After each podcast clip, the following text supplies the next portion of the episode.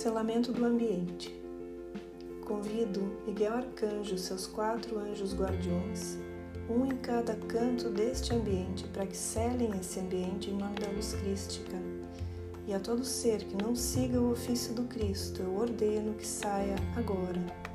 Eu invoco as equipes de resgate de Dr. Lacerda, dos xamãs cósmicos, de Telos e da Ordem Santa Ametista para que encaminhe esses seres aos seus destinos finais criando uma rede cristalina intransponível ao redor deste espaço, acima e abaixo, permitindo apenas um tubo de luz violeta que vai para o centro da Terra, através do qual vamos enviando todas as formas, pensamentos, sentimentos e emoções que não sigam o ofício do Cristo.